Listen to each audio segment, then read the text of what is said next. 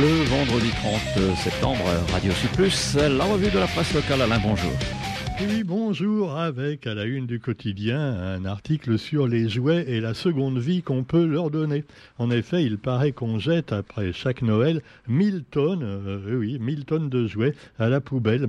Alors évidemment, le Père Noël, lui, il a travaillé pour rien et c'est assez triste. Donc on peut bah, redonner ses jouets, pourquoi pas, à Emmaüs ou à des associations, euh, puisque ces jouets sont, souvent ne sont même pas usagés, ils sont simplement délaissés par les mômes et ils finissent donc malheureusement malheureusement à la déchetterie. Enfin, à la déchetterie, malheureusement, souvent c'est carrément à la poubelle. Alors cela dit, une filière réunionnaise de retraitement permettrait de les réparer, les réutiliser ou les recycler, tout en favorisant, l'emploi.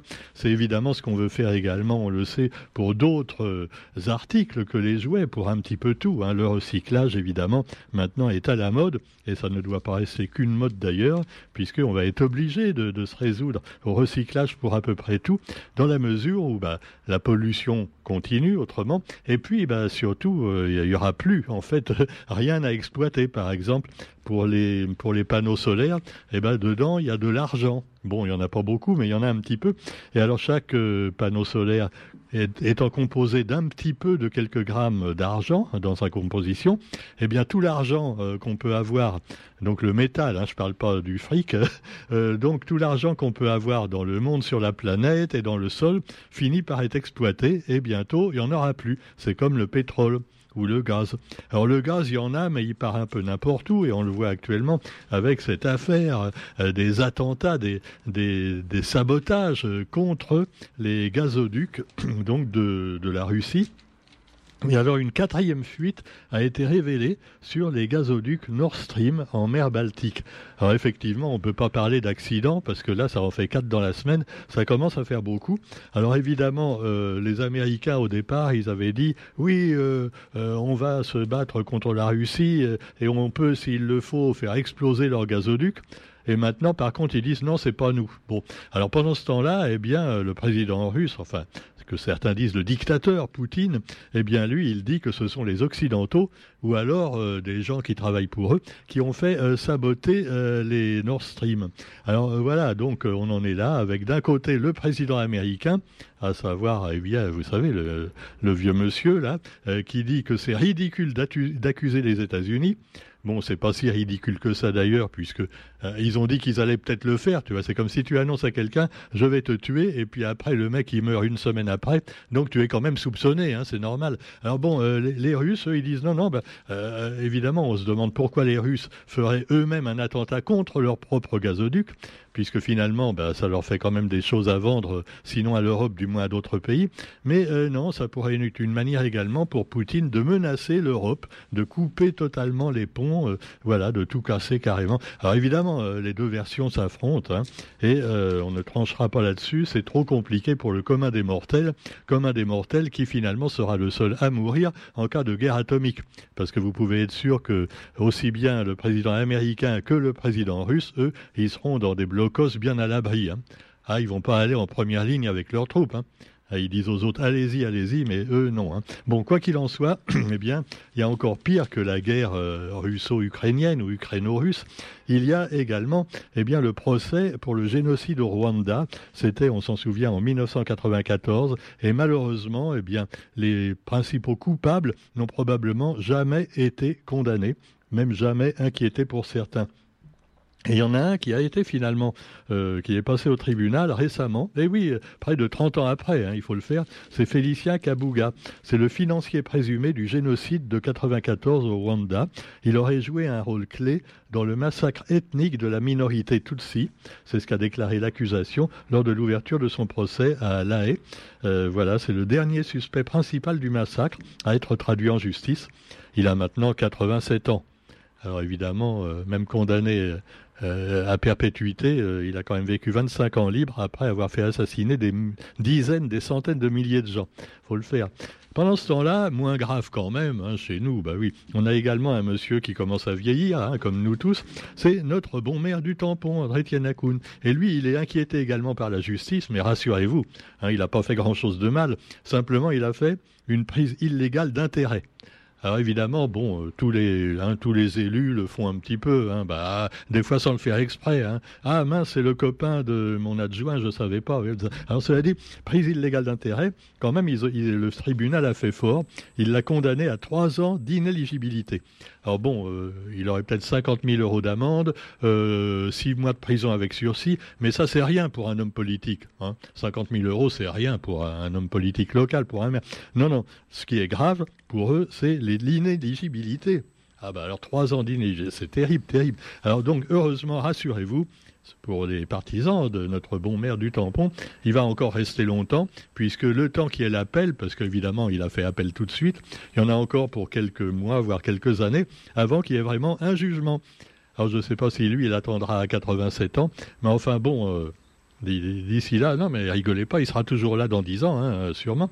Voilà, et on salue la mairie du tampon au passage. Nous avons aussi, même s'ils ne nous donnent pas de subvention, hein. alors je ne sais pas pourquoi d'ailleurs, on n'a jamais eu de subvention, hein. Ah, pourtant, euh, voilà, on lui fait de la pub. Bon, alors cela dit, vous avez également dans la rubrique un petit peu contestation, les grèves et les manifestations et la démonstration de force de la CGTR.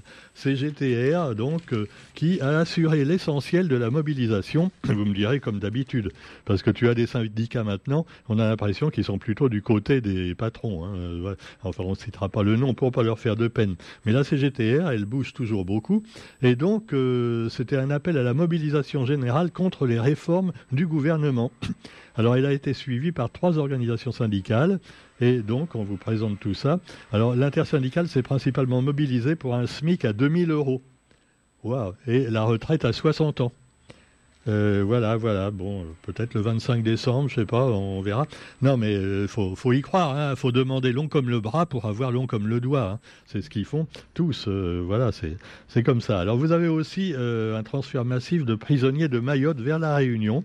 Et là, ça crée une polémique à la Réunion. Terre, on le sait, comment on appelle la Réunion?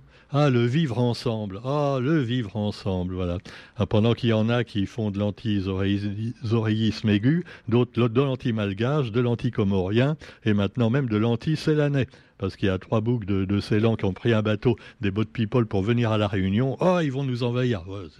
bon, alors voilà, le vivre ensemble, hein, on aime bien. Donc. Alors là, comme on a mis des prisonniers de Mayotte vers la Réunion, parce qu'apparemment il n'y a plus assez de place à Mayotte, eh bien tout de suite, eh bien il y en a qui protestent.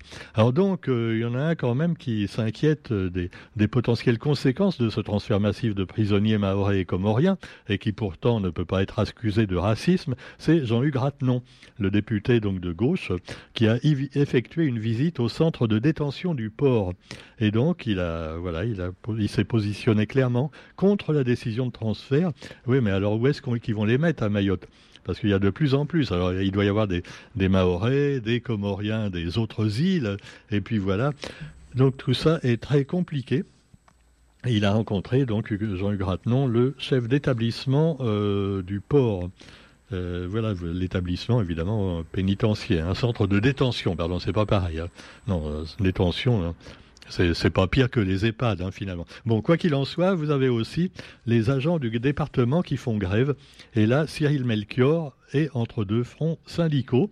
Une nouvelle intersyndicale a manifesté devant le palais de la Source dans le cadre de cette journée d'action, pendant qu'également la SILOA continue à protester, tout au moins une partie des employés. Euh, les autres, euh, évidemment, ils ont peut-être peur de perdre leur place, donc ils protestent pas.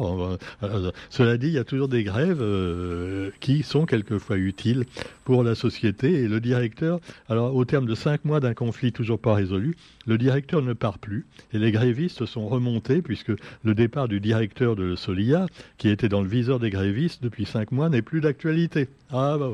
Autrement dit, on laisse pourrir la situation, voilà. C'est un petit peu comme les dossiers de logement qui n'ont jamais été pris en compte. Tu vois, après ils mettent l'argent de côté dans un coin euh, pour les aides au logement, et puis bah, si les gens les utilisent pas, euh, voilà, euh, ça, reste là un certain temps. Après, on ne sait pas ce que ça devient. En tout cas, c'est même pas remboursé au département. Alors, dit, voilà, on, laisse pourrir la situation, que ce soit pour les, les attributaires des aides ou que ce soit pour les employés et leur direction eux-mêmes. Et puis, bah, vous avez aussi euh, la, la nouvelle mandature de la CPME, On reste dans le domaine économique et alors que les effets économiques de la guerre en Ukraine commencent à se faire sentir à la Réunion, la CPME modifie son organisation pour accompagner les entreprises locales face à la crise. Voilà un bel article d'une page dans le quotidien, mais je sais que vous vous en foutez, parce que ce qui vous intéresse, c'est est-ce qu'on aura encore de l'huile dans les rayons? Ah oui, d'accord, ok. Et du PQ, évidemment. Bon, cela dit, eh bien, mangez moins, vous aurez moins besoin de PQ. Allez. non, euh, c'est une remarque, évidemment, on va me dire, ouais, macroniste, non, rassurez-vous. Non, non, moi, je ne vous conseille pas de mettre un pull quand il fait froid, simplement pour pas mettre le chauffage. De toute façon, nous, à La Réunion, même dans les hauts, on s'en fout. Hein. On a d'autres moyens pour se chauffer. Hein? Roger, toi qui as toujours froid en hiver, ah, ah ouais, mais t'as pas besoin des gros radiateurs qu'ils ont en métropole, tout ça. Alors ça dit Papa Ndiaye, petit Papa Ndiaye, comme dit mon ami Alain Macri dans sa chanson. Petit Papa Ndiaye, eh bien, il croit pas au Père Noël, mais il soutient l'enseignement du créole et le plurilinguisme. Vous vous rendez compte, il y a encore euh, combien 25 ans, hein, les ministres qui venaient à la Réunion et les recteurs vous disaient il faut fusiller le créole. Oui, il faut apprendre le français. Voilà, euh, c'est un petit peu, là, comme il y a quelques centaines d'années, quand Paris a imposé la langue des Parisiens, quoi. Alors les langues, le breton, le basque, tout ça, eh bien, il fallait les éliminer. Alors finalement, c'est resté, hein, toutes ces petites langues régionales, et euh, bah, à la Réunion aussi, on veut les garder, mais tout évidemment en apprenant le français. Et d'ailleurs, les deux vont de pair, et pourquoi pas en plus l'anglais. Et puis bientôt le russe et le chinois. Oui, Roger, je suis d'accord, c'est faut être prévoyant. Hein. Le russe et le chinois, c'est des langues d'avenir, certainement. Des fétistes, ah, mais je blague, oh là là, si on peut plus blaguer, même avec la mort. Bon, alors cela dit, vous trouverez aussi, eh bien, euh, un peu pour parler de choses plus joyeuses, les festivals. Alors vous avez évidemment euh, à l'entre-deux les euh, pas à l'entre-deux, qu'est-ce que euh, j'avais parlé de l'entre-deux aussi, mais là, on peut parler d'Orelsan, superstar au Francofolie 2022. Et là, ça se passe à l'étang salé euh, non, à la Saline-les-Bains. Je vais y arriver. Hein. Euh, je me perds. Là, j'ai pas mon, j'ai pas mis mon GPS. Donc, euh, le parcours de santé de la Saline-les-Bains. Alors, évidemment, il y en a qui sont pas contents parce qu'ils ont dû couper des branches d'arbres pour pouvoir permettre au public de venir et à, la fête d'avoir lieu. Alors, évidemment, il y a des écologistes et même simplement des, des anti, peut-être des anti-chanteurs hein, qui passent. Hein, parce qu'il y en a qui viennent de l'extérieur, bon aussi. Et alors, pourquoi on met pas que des chanteurs locaux? C'est vrai, ça, on en a. Bon, enfin, cela dit, Aurel San, qui est venu présenter un projet justement où il met en scène plein d'artistes, et c'est quand même super sympa. Vous aviez également une chanteuse, alors que je ne connais pas, mais qui a fait un tabac, paraît-il, c'est Denise. Oui, elle s'appelle Denise simplement, voilà. Et alors, euh, vous aviez également d'autres groupes, et c'est déjà une réussite, donc pour les organisateurs, donc de ce Francophonie. Et puis nous avons également eh bien, euh, l'autre spectacle à voir ce week-end, c'est à l'entre-deux. Hein. Alors, l'entre-deux, il y a un truc sympa pour les marmailles. normalement, c'est de 0 à 6 ans. Hein. Enfin, zéro an, c'est peut-être pas, tu vois, les femmes enceintes, je sais pas si les bébés vont comprendre, mais ah, peut-être, ils entendent, ils entendent. Alors, jusqu'à 6 ans, et pourquoi pas un peu plus, hein, et puis pour les familles, c'est super, c'est à l'entre-deux. Alors, je vous dis même pas où c'est, parce que c'est très facile à trouver. l'entre-deux, c'est pas grand. Vous avez, vous allez euh, près de la médiathèque, là, la grande place, euh, voilà. Et voilà, il y a plein de spectacles et plein également de, d'attraction pour les enfants à découvrir. Et puis évidemment, si vous avez l'occasion d'aller plus loin, eh bien, euh, il y aura demain et après, dès, aujourd'hui d'ailleurs, aujourd'hui, demain et après-demain, à Saint-André, donc euh, au Colosse à Saint-André, eh ben, on va faire, on va pas faire pleurer le colosse, hein, euh, non, ça va être super. Et il y aura des, stands avec plein de choses sur l'identité et la culture et l'identité réunionnaise. Hein, si Papa Ndiaye était encore là, il pourrait y faire un tour. Hein. Alors moi, j'y serais avec plein d'autres euh, personnes, d'autres personnes. J'allais dire personnalités. Euh, voilà, j'ai les chevilles qui gonflent. Et, non, j'ai un petit stand avec comme qu'il faut, qui sont très sympas. Ils m'ont donné, j'ai squatté une petite place pour mes bouquins. Et puis il y aura également nos amis de Parallèle Sud qui auront un stand. Parallèle Sud, euh, voilà, dès, aujourd'hui, que vous pourrez découvrir ce média d'information euh, euh, qui est sur le net et sur Facebook, mais qui mérite d'être découvert plus longuement, qui est un média alternatif, hein, un peu à la manière des médias alternatifs qu'il y a en métropole, et qui disent pas toujours les mêmes vérités que euh, les médias officiels, des vérités qui dérangent quelquefois.